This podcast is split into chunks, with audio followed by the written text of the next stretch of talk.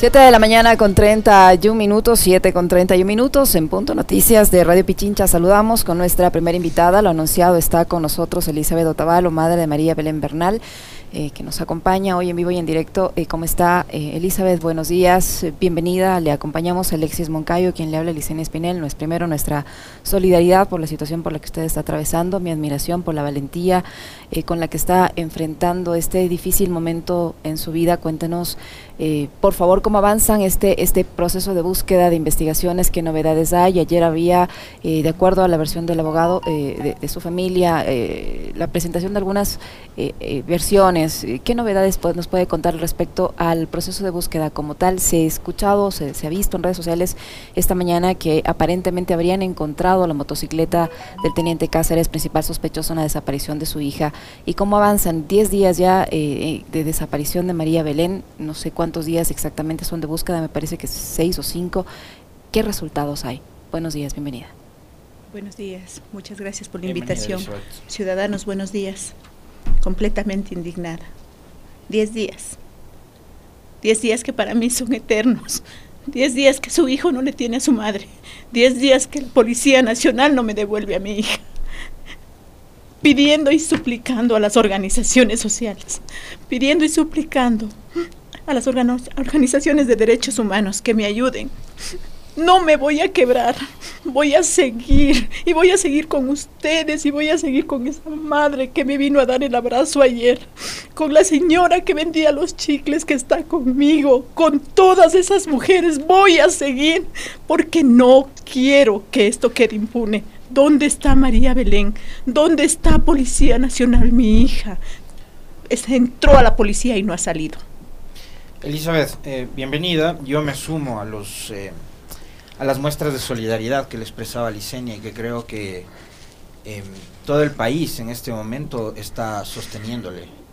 Las fuerzas que usted hoy está entregando en la búsqueda de su hija em, tienen el apoyo de, creo yo, la totalidad de este país. Yo me sumo a esas muestras, a esas, muestras de, apoyo, Elizabeth, y de profunda admiración además, porque eh, estar atravesando estos momentos y mantenerse en pie y hacerlo además con absoluta dignidad como lo está haciendo usted, habla de una valentía muy fuerte. Y yo le admiro. ¿Qué es lo último que se sabe? Ayer em, se conoció eh, por eh, palabras de uno de sus abogados de que la motocicleta que además tengo entendido le había obsequiado su propia hija a este tipo apareció en zona de frontera. Eso hace pensar que él ya no estaría ni siquiera en territorio nacional. ¿Qué es lo último que ustedes saben con respecto de, primero, del paradero de Cáceres? Bueno, las investigaciones de él, como sabemos que la Policía Nacional tiene tanta ineptitud, no sabemos absolutamente nada de las investigaciones que se están realizando en la Policía Nacional para dar con el paradero del señor Cáceres. Si, como usted dice, la, si ha aparecido supuestamente la motocicleta eh, no he conversado todavía con mis abogados y espero que sea por lo menos que nos dé indicios para saber dónde está mi, mi niña. Pero si es que él ya la dejó, eso significa que, ¿dónde está él? ¿Quién le, quién le siguió el rastro? ¿La Policía Nacional buscando a otro policía? O sea, ¿estamos seguros de lo que está haciendo la Policía Nacional? ¿Usted, usted está segura, por ejemplo, de que Cáceres en las primeras horas eh, después del, domingo, de aquel domingo, eh, actuó en complicidad de más miembros de la institución policial, que la policía eh, es cómplice de Cáceres. Evidentemente, yo solo digo lo que yo veo, yo solo digo lo que yo he palpado.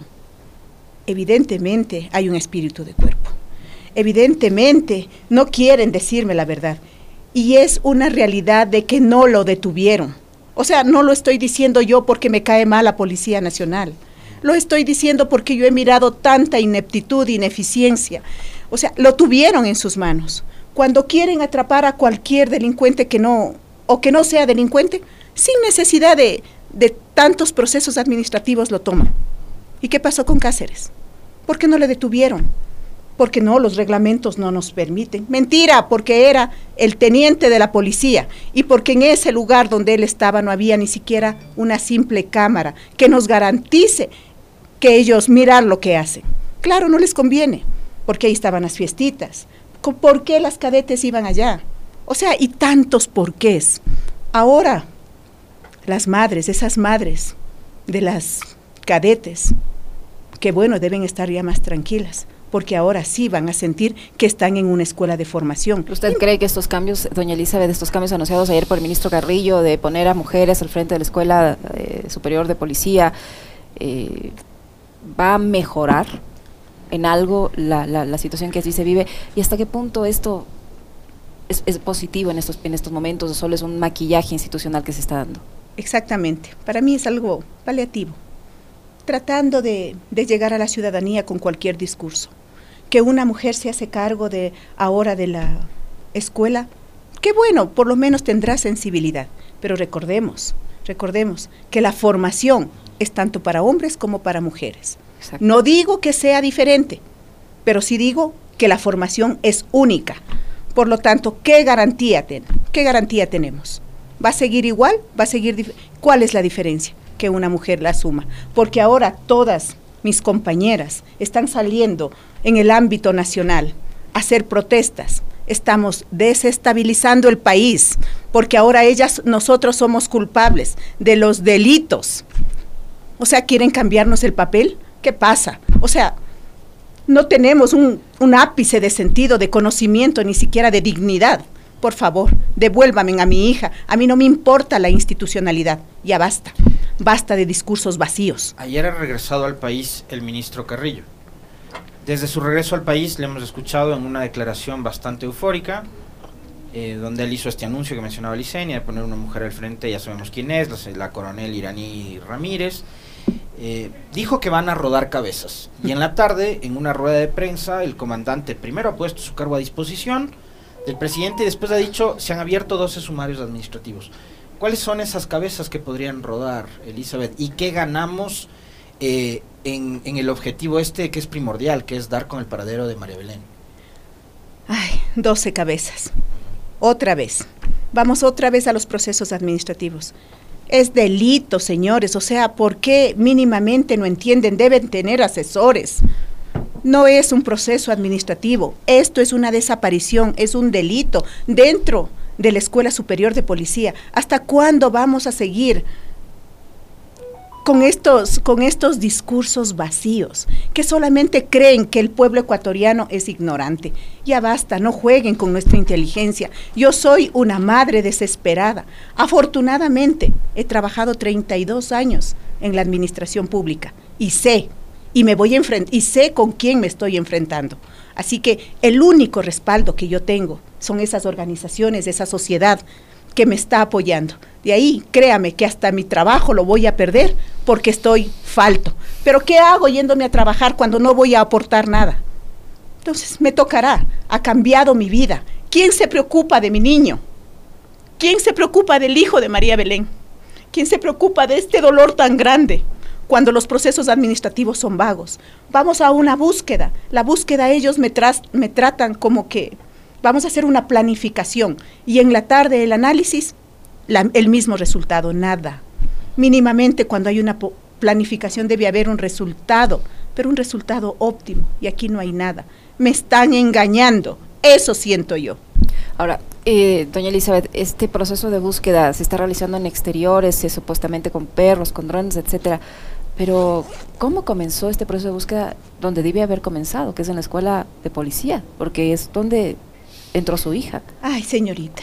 ¿Por qué no comenzó allí? ¿Qué se buscó allí? ¿Usted presenció si hubo una búsqueda allí? ¿Qué, qué pasó ahí dentro? Desde el primer día, que fue un lunes, desde el día que yo supe, por boca de este señor teniente Germán, Germán Cáceres, que mi, mi hija había desaparecido, desde ahí una tortura. Primero, ellos estaban en la habitación y él ya no permitió que se la revise. El día lunes en la noche. Él no permitió y él exigió su abogado.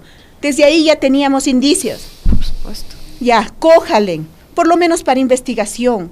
No era acusado. Cójalen para investigación. Pero no, le dejaron ir. El día martes estuvimos con él en su casa, en la casa de mi hija, también con, el, con policías tampoco le cogieron. y le dejaron ir.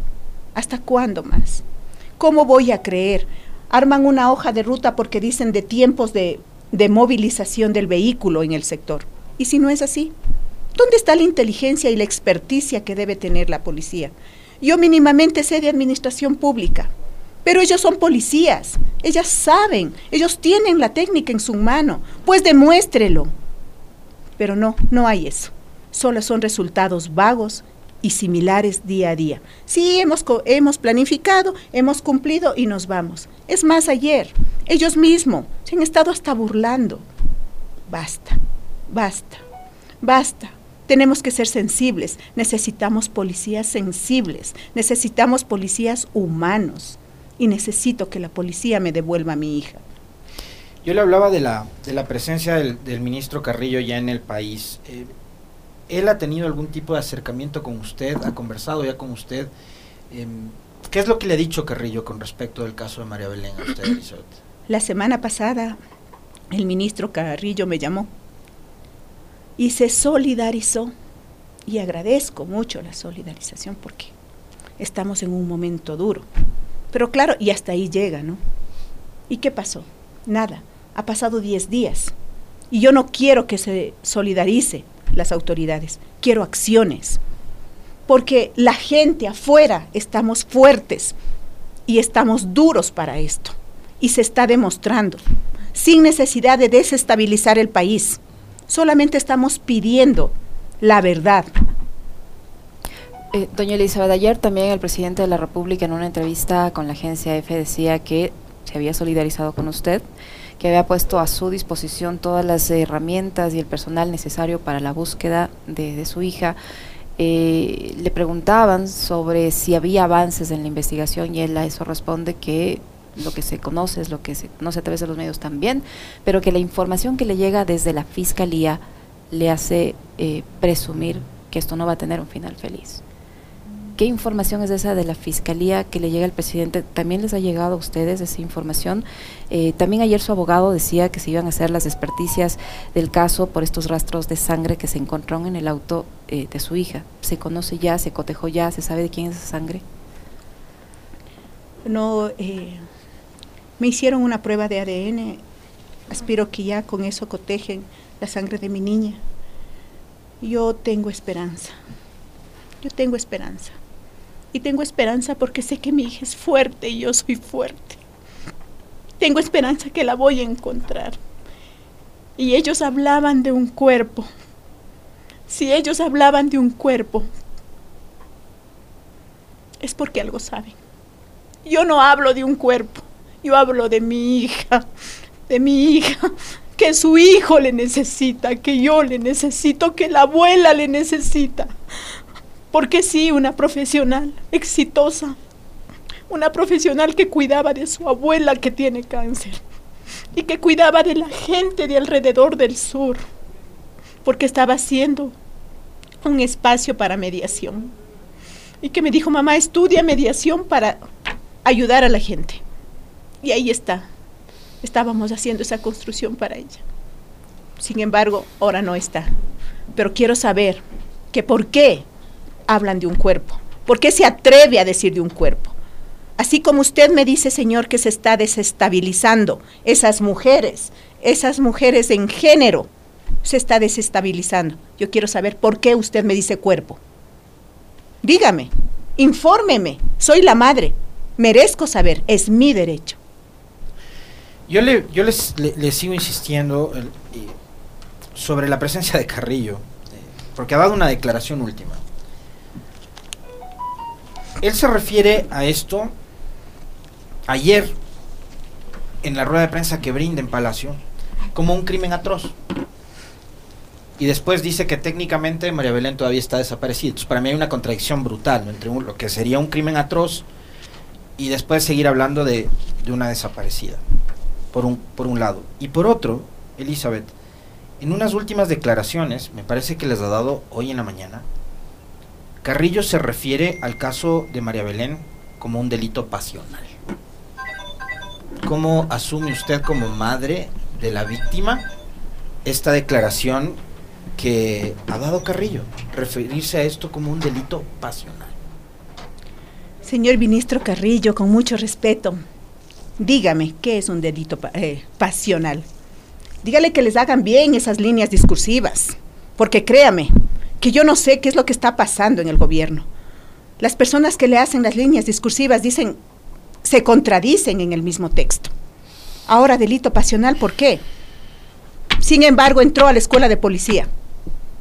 E infórmeme, e indíqueme, y dígame el debido proceso por qué usted dice delito pasional.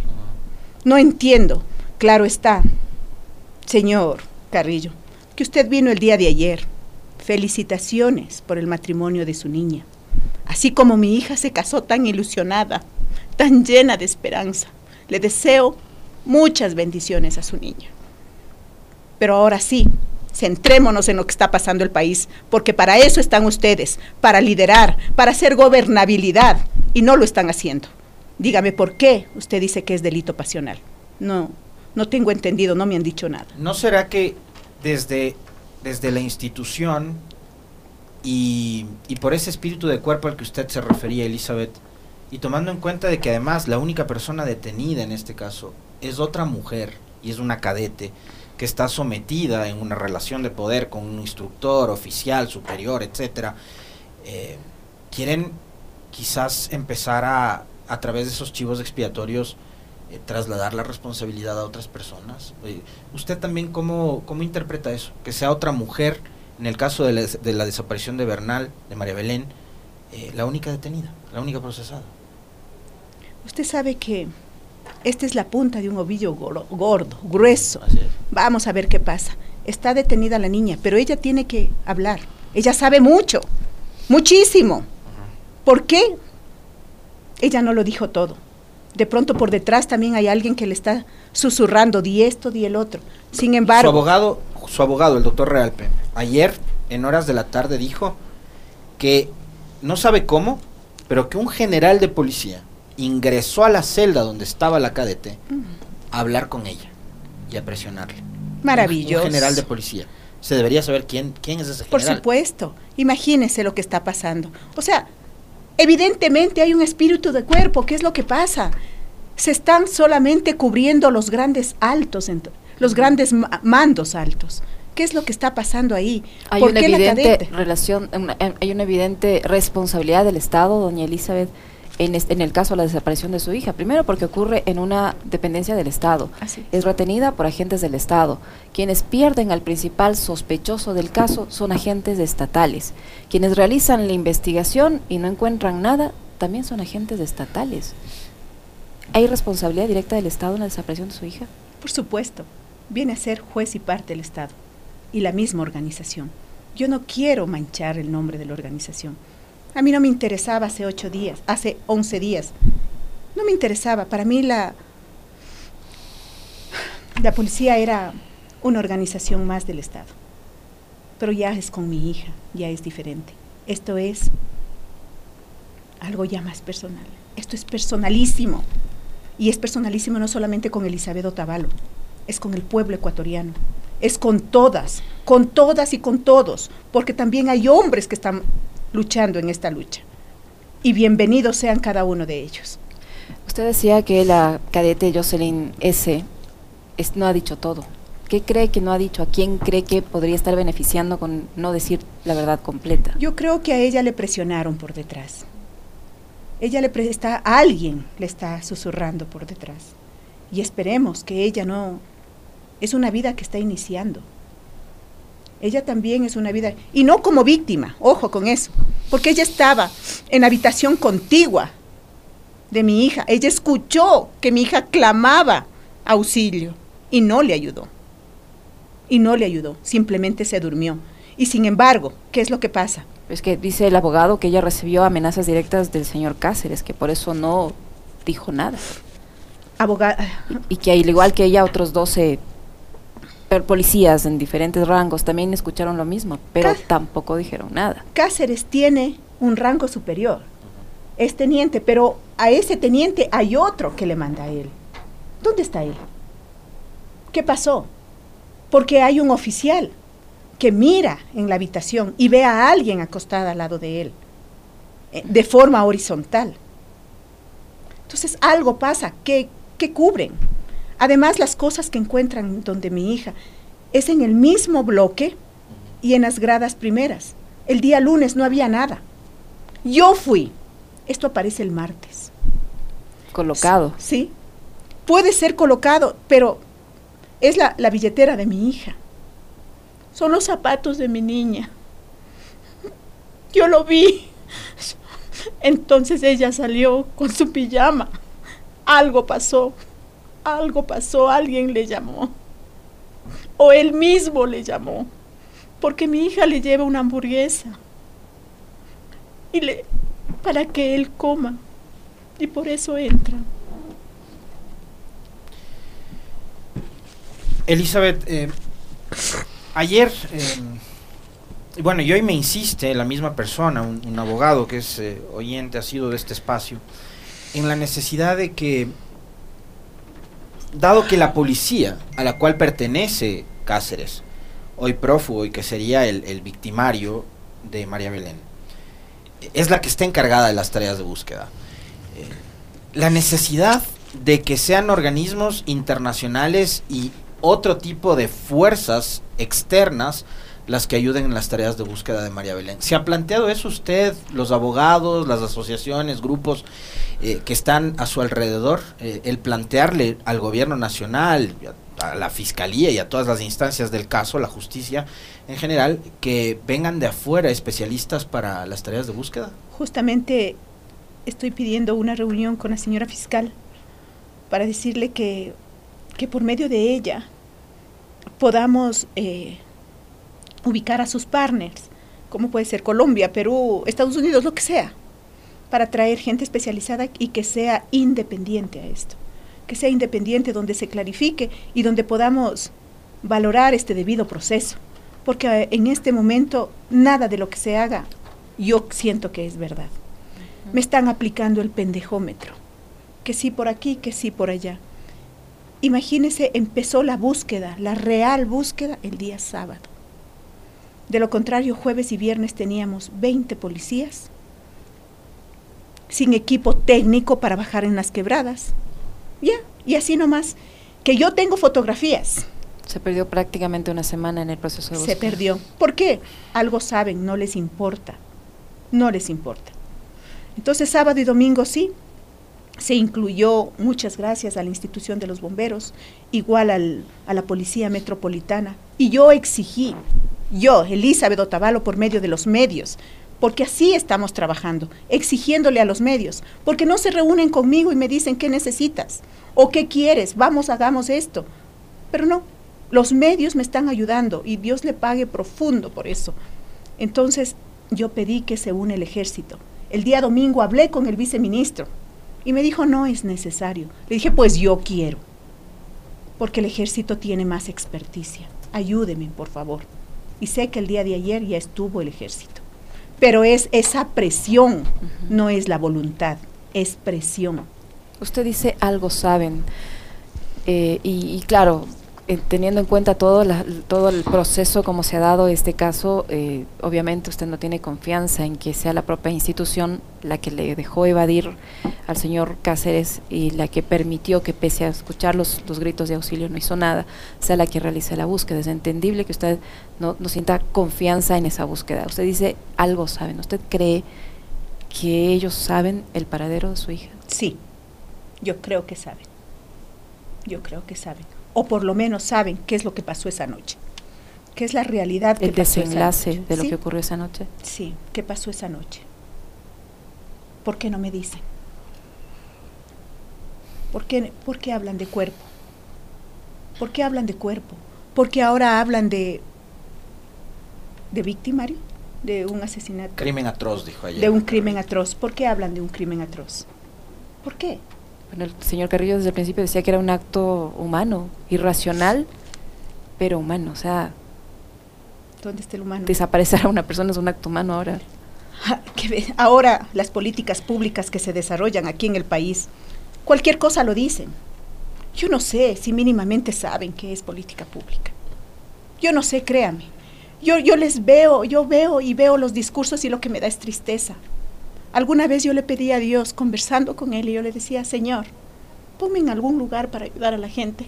Pero nunca pensé, nunca, que me iba a poner en este espacio donde yo tenga que, que luchar contra el Estado y, utilizando a mi hija como instrumento.